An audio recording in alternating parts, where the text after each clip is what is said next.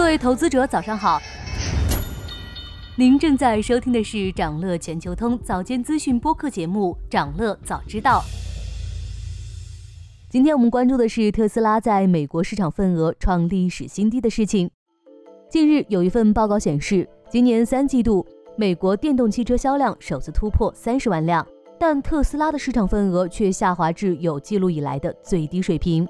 要知道，马斯克此前为了促销，大张旗鼓地发起一场价格战。虽然销量有所上升，但这个市占率却死活上不去，目前只占到美国一半的市场份额，相比一季度的百分之六十二，跌了百分之十左右。雪佛兰和福特紧随其后。有观点认为，特斯拉作为入局新能源汽车的祖师爷，长期以来被认为是唯一高端的电动车。但近段时间，无论是传统车企还是初创企业，都如雨后春笋般的涌入新能源汽车这一蓝海中。自然而然，人们对电动汽车就有更多的选择权了。当然，特斯拉可能也习惯于这种竞争了。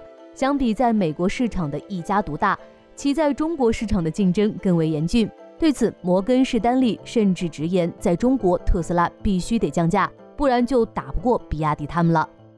乘联会数据似乎也证明了这一点，特斯拉在国内市场的销量增速已弱于大盘。去年我国新能源乘用车批发销量六百四十九点八万辆，同比增长百分之九十六点三。而特斯拉中国二零二二年销量为四十三点九八万辆，占全球销量的近三分之一，但同比增幅只有百分之三十七点一，在中国新能源车市场上排在第三位。加上比亚迪、蔚来、小鹏等国产车企围剿，处境确实比较危险。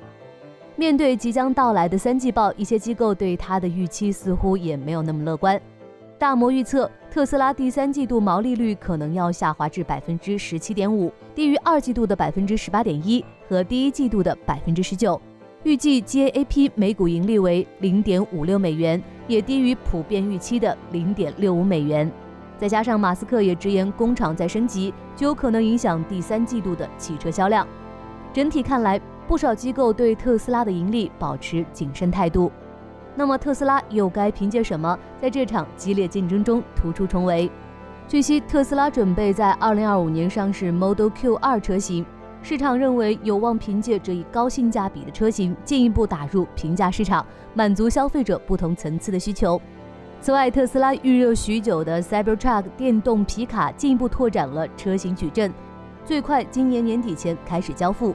机构表示，未来 Cybertruck 有望在皮卡市场大放异彩，为特斯拉电动车带来较大的销售弹性。美国市场年销售量或将在两百万辆以上。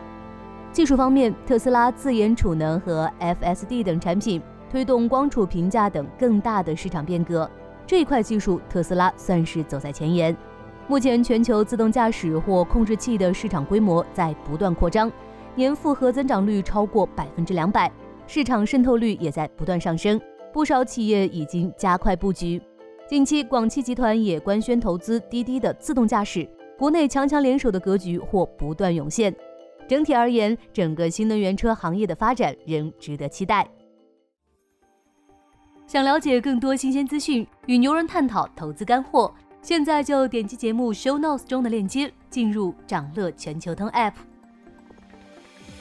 以上就是今天掌乐全球通、掌乐早知道的全部内容，期待为你带来醒目的一天。